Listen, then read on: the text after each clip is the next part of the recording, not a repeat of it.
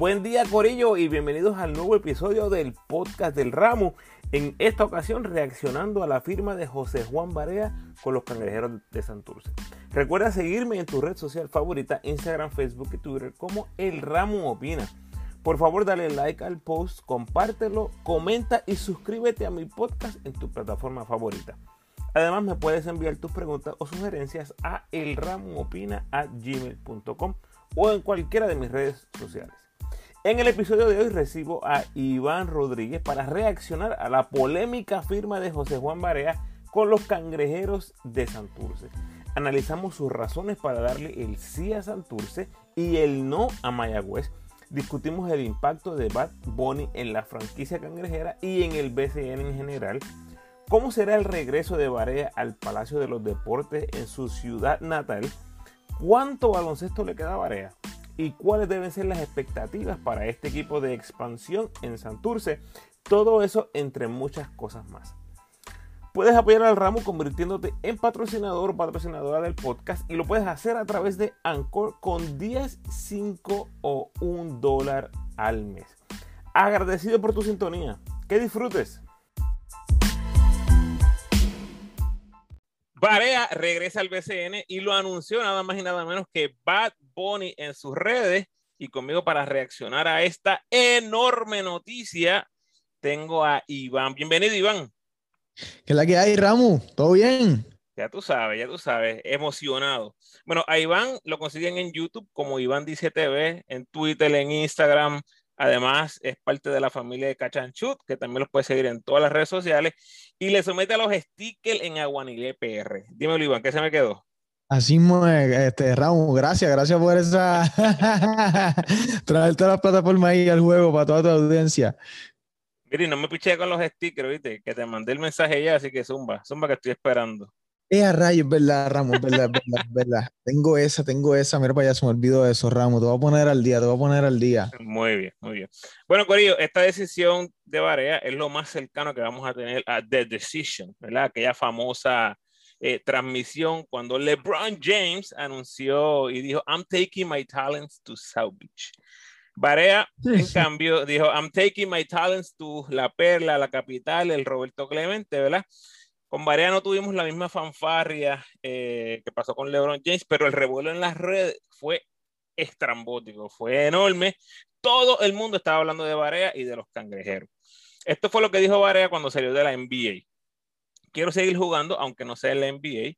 Me gustaría jugar internacionalmente o en la NBA. Voy a seguir jugando con el equipo nacional y en el verano probablemente juegue en el BCN con mis amigos para divertirme un rato voy a seguir jugando unos cuantos años más. O sea, la pregunta no era si iba a jugar o no BCN, era con quién iba a jugar BCN y ya lo sabemos, los cangrejeros de Santurce.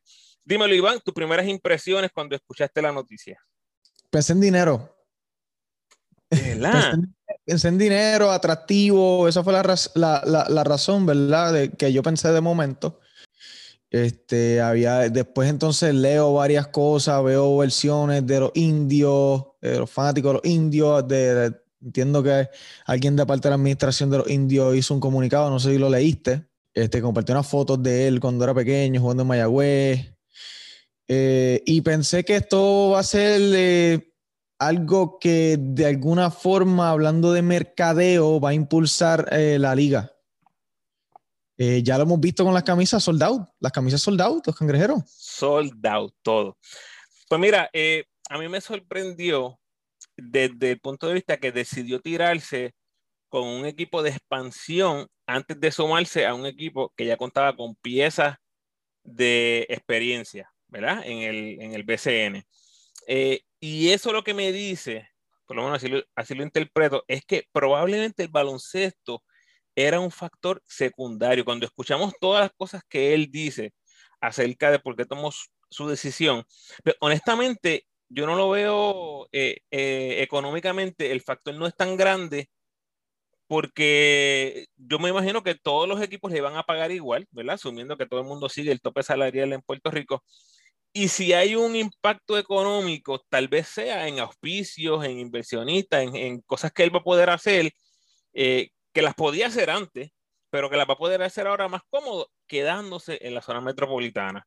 Ya él dijo, ¿verdad? Eh, vive en Isla Verde, sabemos que es el mercado más grande en Puerto Rico, es la capital en Puerto Rico, único equipo que está en, la capital y menciona también a los componentes, ¿verdad? De este, de este equipo, del cuerpo gerencial, que él dice, me gustó el grupo de ellos porque es un grupo joven con nuevas ideas que quieren montar un show para el baloncesto de Puerto Rico y a mí me gusta atreverme a oportunidades nuevas. Creo que eso me ayudó a tomar la decisión. También dijo que está más cerca del aeropuerto, Luis Muñoz Marín, y que en un ratito ahí puede caer en Miami, donde vive su hijo Sebastián.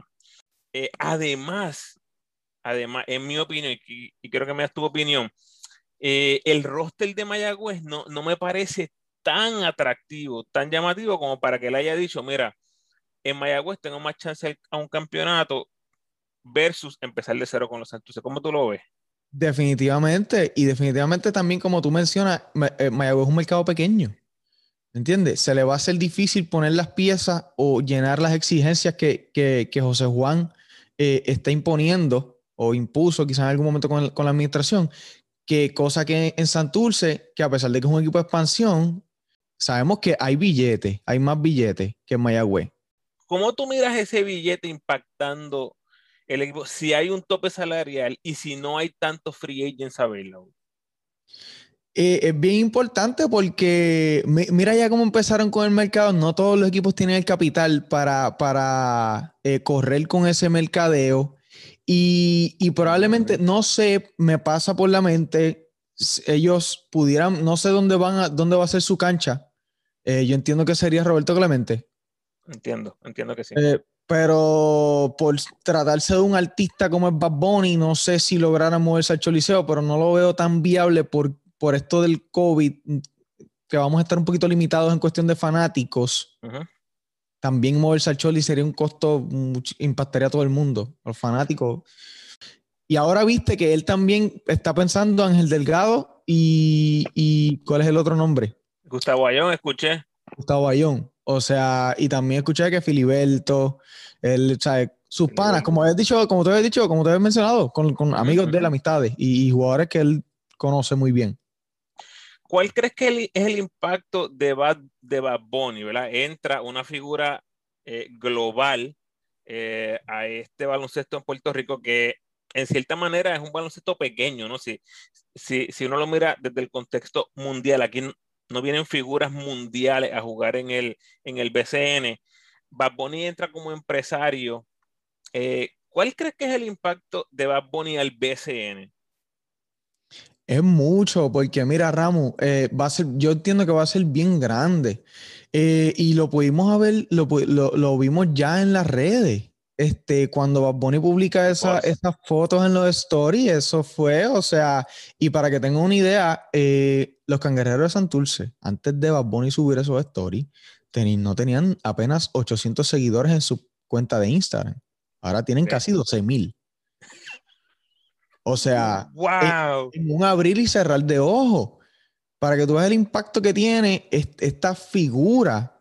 ¿Me entiendes? ¿Y qué pasa? Es una figura que también eh, Oye, el staff, los jugadores, todo. ¿Quién, no va a querer jugar en Santurce ahora mismo?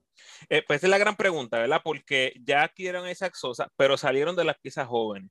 ¿Cómo este equipo mejora a través de la agencia libre que realmente es débil? En Puerto Rico la agencia libre es débil, además de que hay muchos quote unquote agentes libres que ya tienen contratos planchados por el lado de que son agentes libres solamente en el, en el papel, ¿no? De que aparecen en una lista, pero realmente ya están, ya, ya, están firmados.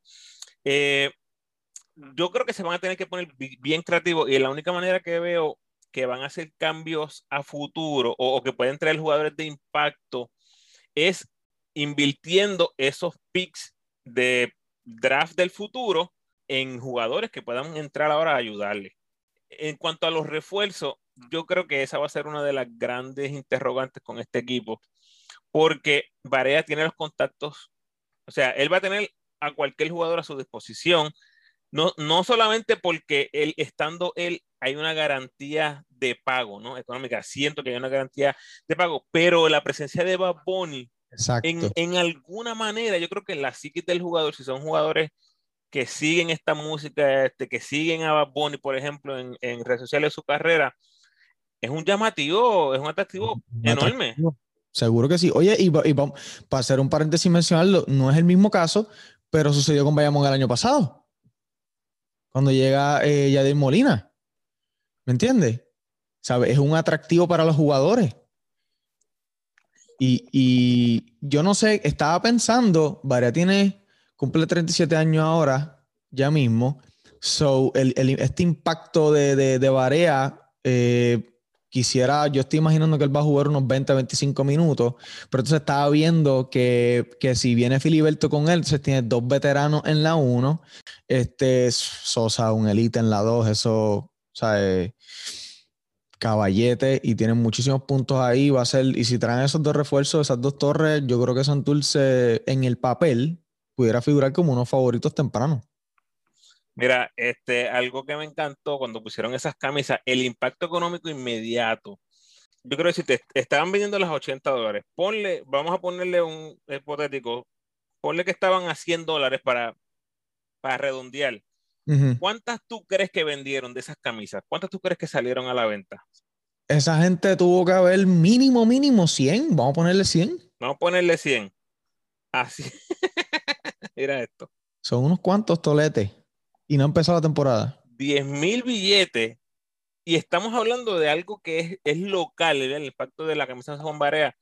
Pero si tú miras a futuro, en, en, este tipo de sistema, utilizando el mercadeo a través de, de ¿verdad? Eh, de las camisas y los pantalones y los accesorios, que es algo que extrañamente no hacen más equipos en el BCN. No, este, ¿quién lo hace? Ponce tiene su tienda. Ponce lo tiene, Ponce lo tiene el flujo de dinero va a ser constante para esta gente que realmente no necesitan un dinero para, para invertir porque ya lo tienen. Estas personas son, Y esto es cuestión de mercadeo. Es cuestión de mercadeo.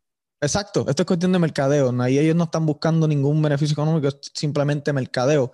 Y por eso yo pienso que va a ser un impacto bien positivo para la liga y lo estábamos comentando ahorita. Y ya, por ejemplo, Ramón Clemente escribió un tuit ahorita o anoche que dijo, ah, esta, va a estar bien interesante el BCN este año por, por los jugadores que están, ¿me entiendes? Eh, Carolina con negociaciones con Chavas Napier. Barea ya está oficialmente con Santurce.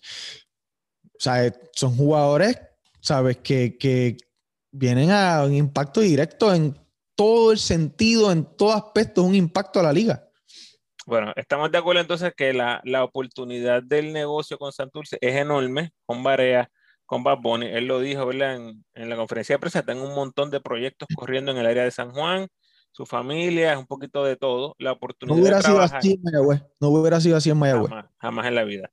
La oportunidad de, trabajar con Benito, eh, que, que, es Bad Bunny, eh, y con Noah, ¿verdad? El grupo de trabajo a él le gusta mucho. Eh, no vamos a entrar en lo que significa esto para Mayagüez porque realmente cualquier cosa que hubo que Varea lo dijo, ¿verdad? Cualquier cosa que hubo en el papel, que se sentaron a hablar o lo que sea, no se concretó, punto y se acabó. No se concretó, hay que pasar la página.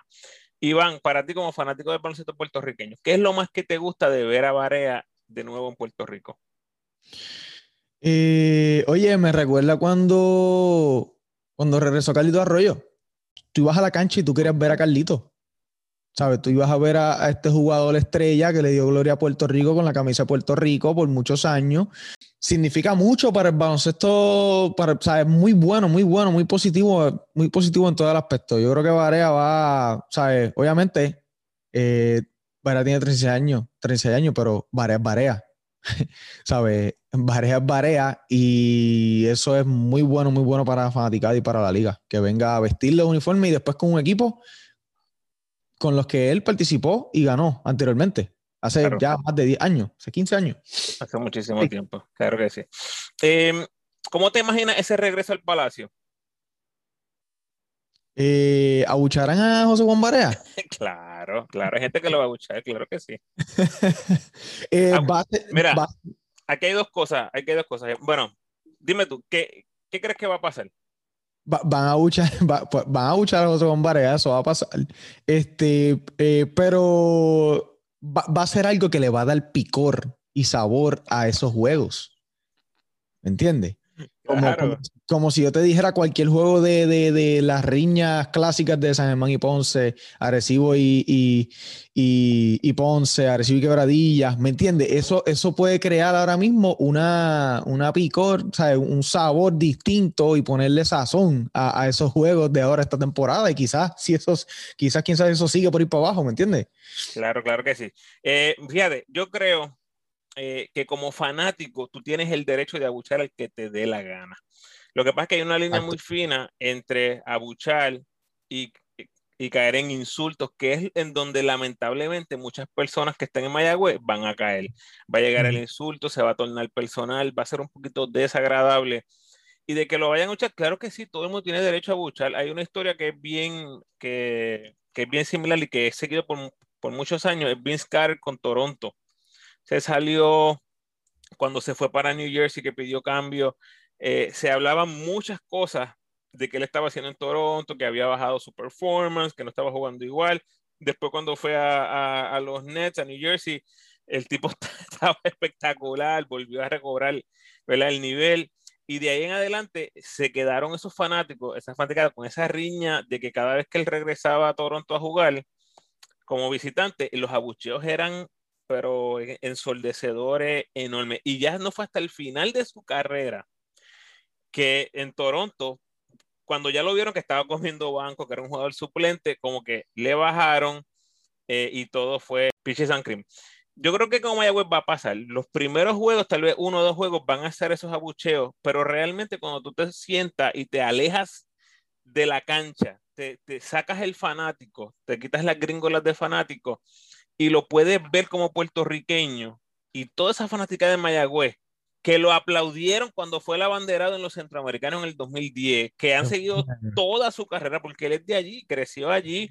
Yo jugué con José Juan Barea este, en el gimnasio, en el, en el colegio, este, y él, él es parte, él es parte de la ciudad, aunque se haya ido por años, él es parte de la ciudad yo creo que esos abucheos va a ser tal vez un juego, maybe dos juegos. Como en Puerto Rico se juega tantas veces, yo creo que eso ayuda a que, mira, me lo saqué del sistema, abuché lo que iba a abuchar, grité traidor, que si esto, que si quédate por allá, que si vete para España, lo que sea que vayan a gritar, con respeto, uno esperaría.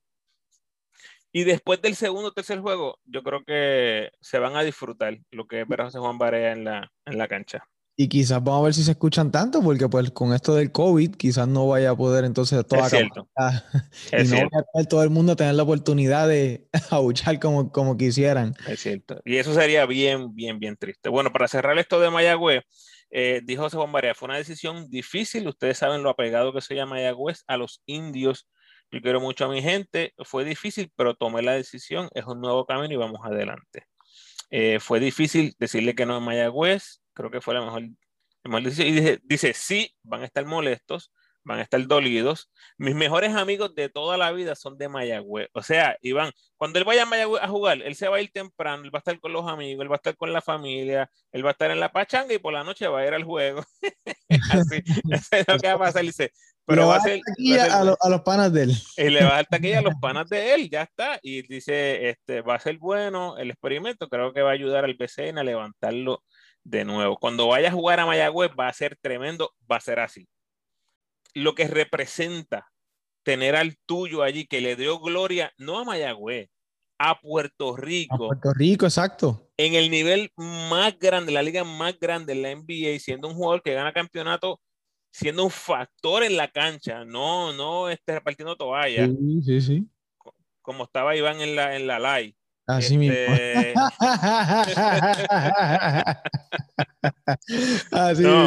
va a ser, va a ser un evento que todo el mundo en Puerto Rico va a recordar. Ver otra vez a José Juan Barea jugando en la cancha del Palacio de los Deportes. Que por cierto fue cuando empezó, fue, fue, fue donde empezó su, su, carrera profesional en el baloncesto y ahí estaba el ramo. Cuando José Juan Barea empezó, estaba estudiando en el colegio y yo estaba allí en el Palacio cuando Iván, él era nadie. Él no era nadie. En ese momento era pues un rookie que le están dando break, pero yo recuerdo haberlo visto esos cuatro o cinco minutitos. Y siempre iba al gimnasio a jugar allí con sus hermanos, siempre iba allí a, a, correr. Ahí tengo más historia con José Juan que otro día les voy a contar. Bueno, vamos a ver al, al futuro. Eh, y creo que esto es algo bien importante que dijo José Juan Barea. Dice, yo quiero que esto no sea algo de ahora, quiero que podamos hacer algo para el futuro. Me veo allí en 5 o 10 años. Esto no es algo de este año y el próximo es un proyecto bien grande. Me gusta que lo está viendo a largo plazo. Aquí yo me veo este, viviendo cuando venga a Puerto Rico en los veranos, voy a vivir aquí, voy a tener estos equipos, voy a tener este sistema debajo de, de los cangrejeros y creo que eso impacta también esa decisión. Y es importante que, que, lo vea así como, como algo que él, que él, pueda seguir desarrollando, un proyecto que en el futuro se pueda convertir en algo grande. 99% de las veces la selección va a practicar en el área metropolitana, así que eso le va a quedar bien, bien cerca. Y además, a futuro, siendo un equipo de expansión, me, me, imagino que es casi seguro que lo vamos a ver como coach. Cuando él decida retirarse, inmediatamente va a ser como que, ok, ya, ya no eres jugador, o va a ser asistente jugador o algo así en algún momento, y después va a caer otra vez como coach. Yo, eso va a pasar sí o sí. Sí, ya, ya la Polo está, está lista para él, ya. bueno, otra pregunta, Iván. ¿Cuánto le queda a José Juan Barea?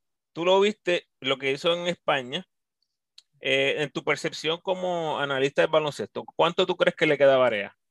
Pues mira, eh, Barea, hay que, hay que mencionar unas cositas aquí.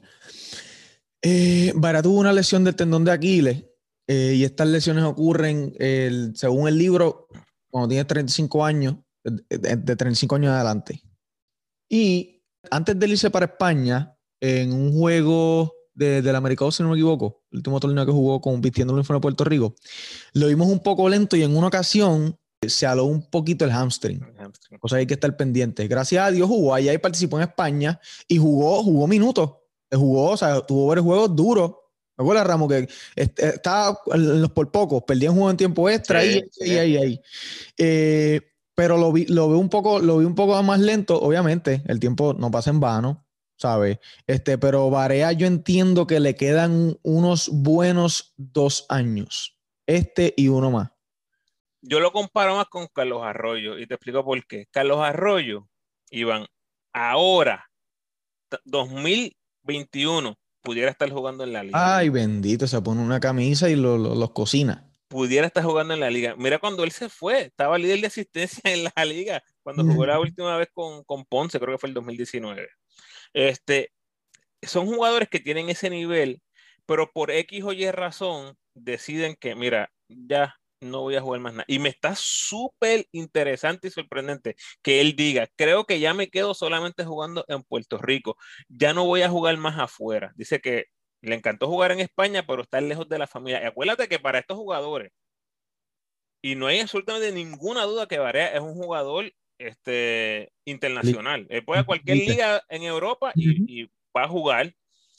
Este, Iván, estamos hablando de, de ocho meses, de nueve meses. Son gente que se van septiembre, octubre, hasta abril, mayo del otro año. O sea, estamos hablando de un montón de tiempo. Él está bien apegado a sus hijos.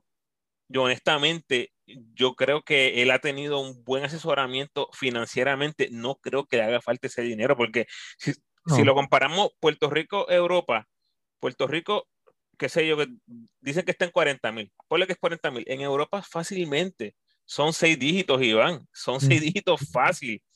Que él se hace mucho más dinero jugando en Europa. Pero si él lo dice, Iván, yo le creo. Yo creo que es bien posible que eh, él sintió tal vez ese desgaste de estar práctica, juego, práctica, juego. Ahora en el BCN, que tú sabes que el BCN no da break. El BCN es... Eso es lo que pasa. Eso es lo que, eso es lo que yo estaba pensando ahorita, entre ayer y hoy, porque el BCN son juegos más corridos. Si estoy viendo que él está pensando traerse a Filiberto, que Filiberto también tiene los años encima, ¿me entiendes?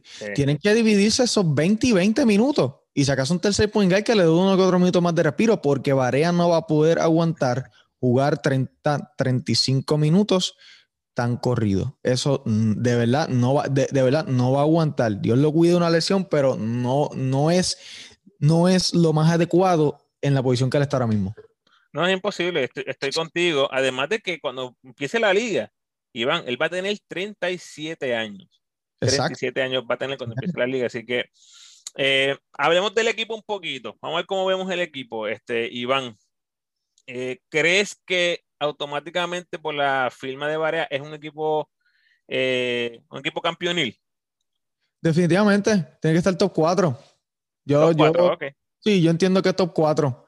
Top 4 debe estar ahí porque no podemos olvidar, vaya, un equipo que está bien acoplado. Mm, no entiendo que no van a cambiar su plantilla, se van a quedar igual. La Guada ya anunció su, su, plantilla y en el papel se ven sólidos. Añadieron a Greg Smith y es muy bueno eh, para ellos. ¿Viene Holland? Es la pregunta ahí. Sí, sí, sí, sí, sí. Si, si viene Holland, oh, es que sin Holland o con Holland, en el papel está incómodo. Pero Santurce eh, definitivamente yo lo pondría top 4. Top 4. Eh, sí, sí, me atrevo a decir, porque, porque el equipo que va a tratar de confesionar varias alrededor de él, ¿me entiendes? Eso va a incluir mucho porque es como, vamos a decir, no es que no es que haya el más talento, es que tengas un equipo que, que se complemente tan y tan bien y que tengan una química, eso es lo que lo va a llevar realmente a, a, llegar lejos. Ahí está. Para mí el techo es semifinales, es ese, esa fase semifinal, eh, porque para tener un equipo campeonil tienes que batear de 5-5, Iván. Tienes que tener química y esto va a ser un equipo completamente nuevo. O sea, no es que aquí jugaron dos el año pasado, que completamente nuevo. Necesitas banco. En Puerto Rico necesitas banco. Mira los que llegaron a la final en la burbuja. Los mejores bancos. Tenías a Quebradilla y tenías a Bayamón. Este, y ahora mismo Santurce no tiene banco, punto. A los fanáticos cangrejeros que me están escuchando, esa es la realidad. Están diciendo, no, que si va a sacar el retiro a Ricky Sánchez, a Peter John, a Alex Galindo, duérmanse de ese lado, gente. No, no, les va a convenir traer a esa gente. Santurce no tiene banco. O sea, química, el banco, los refuerzos que en Puerto Rico, mira, es hit or miss. Realmente tú puedes tener las mejores referencias en un jugador y no da pie con bola. Y no da pie con bola. Lo bueno aquí es que cualquiera que sea el compromiso financiero que ellos hagan con esos jugadores, creo que van a tener la facilidad de que si no cuadra en dos, tres juegos, mira, estás botado para ahí. Conseguimos y, venga el otro. Eso va a ser así. Eh, la cuarta es los coach, el coach. Eh, y la quinta, que, que, te mencioné, la química, el banco, los refuerzos, el coach y la suerte y la salud. Eso van juntos de, me encanta que las primeras piezas nativas, o las más importantes, son Barea y Sosa, que son dos jugadores nivel MVP. Mm, exacto. que eso no muchos equipos pueden decirlo. Jugadores elite eh, de los mejores. Poingal, Churingal en la liga. Así que yo creo que empiezan bien. Eh, hay que ver quiénes son esos, esos complementos. Complementarias uno de los refuerzos, y, por lo menos en mi opinión, yo creo que tiene que ser un armador, un, un refuerzo, tiene que haber un armador refuerzo, a lo mejor es un combogal, ¿verdad? Un jugador este 1-2. Exacto, pero que pueda darle varios minutos de descanso a JJ. Que le pueda dar minutos a JJ, mantenerlo debajo de 30 a JJ, porque si le das más de 30, yo creo que va a ser algo bien. Mucha carga, mucha carga para él. Mucha carga. Y mira, ¿y cómo se mira? Escúchate esto, Iván. Potencialmente, potencialmente. 2021. Gente, todo el mundo en Puerto Rico que le guste el baloncesto tiene que estar salivando con esto. Potenciales armadores, Iván. José Juan Barea, Gary Brown, Angelito, Walter Hodge, Tu Holloway, Jordan Howard, Carlos Rivera, David Stockton, si viene con los Mets, estamos hablando de... Las alitas están en el fryer todo el mundo se va a dar un banquete viendo el nivel. Es lo que decía, es lo que decía Moncho. O sea, el nivel va a estar demasiado alto. Y eso que no hemos mencionado, que posiblemente venga Piñeiro, posiblemente venga Clavel. Mencionaste a Chavan Napier. Ah, te voy a decir una, Ramos, no sé, que escuché por ahí que Joe Johnson para la tren Santurce, supuestamente. ahora los nombres van a llover. La, realidad, la realidad es que puede entrar a Michael Jordan, o sea, puede entrar a Shaquille O'Neal ahora mismo. Y el punto aquí es, Iván, si hay química o no. Si hay química, porque si no hay química, realmente yo creo que va a ser algo bien. Y yo creo que el template está ahí, porque lo que hicieron los Mets el año pasado, prácticamente era un equipo de expansión Prácticamente no, era un equipo de expansión. Sí, sí, sí, era. Tres refuerzos, a Liberdier y Han, y mira lo que hicieron, a dónde llegaron, con, el respeto de Liberdier, que me encanta, y Jonathan Han, que me encanta también. El nivel de refuerzo fue lo que los llevó ahí. David Stockton, Terrence Jones, dos jugadores nivel MVP en la liga, fue lo que los llevó ahí. Eso es lo que tiene que aspirar Santurce. Y, y, y, que, y que Guaynabo no estaba, o sea, nadie los tenía ahí. Y se escocotaron en semifinales, que es hasta donde yo veo llegando los cangrejeros, un equipo que va a tener un cuadro espectacular, pero que la banca es la, es la que va a ser la gran pregunta de qué va a pasar con este equipo. Bueno, gente, esto vamos a seguir hablando de los cangrejeros absolutamente toda la temporada. Por aquí están nuestras primeras reacciones eh, a lo que fue la firma de, de Santurce. Iván, ¿dónde pueden conseguir los fanáticos? Bueno, mi gente, me pueden conseguir en Iván Dice TV en Instagram, arroba Iván Dice TV. Eh, pueden buscar también Cachanchut PR eh, en Instagram, Twitter y Facebook. Eh, si quieren sticker, lo que sea, tengo poner a Ramos el día con los stickers de la selección, en Aguanile PR, en Instagram. y esa es la que hay, mi gente. Estamos bien ansiosos, bien ansiosos para que llegue ese 10 de julio y que empiece este banquete del BCN 2021. Mucho contenido lo que viene por ahí. Gente, muchos saludos y Iván, Muchas gracias. Gracias a ti, Ramos.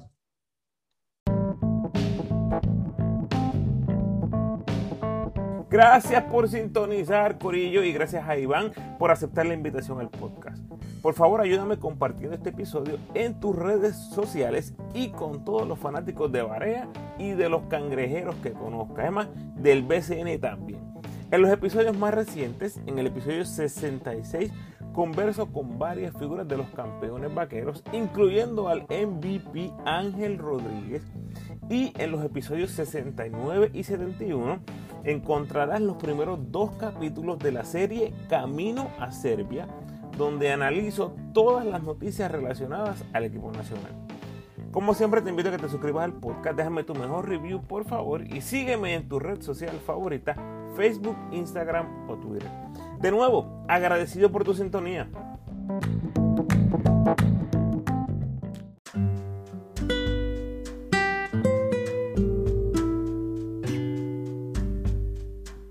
El pensamiento de hoy. No puedes esperar tener éxito si solo trabajas los días que tienes ganas de trabajar. Mm. Bendiciones.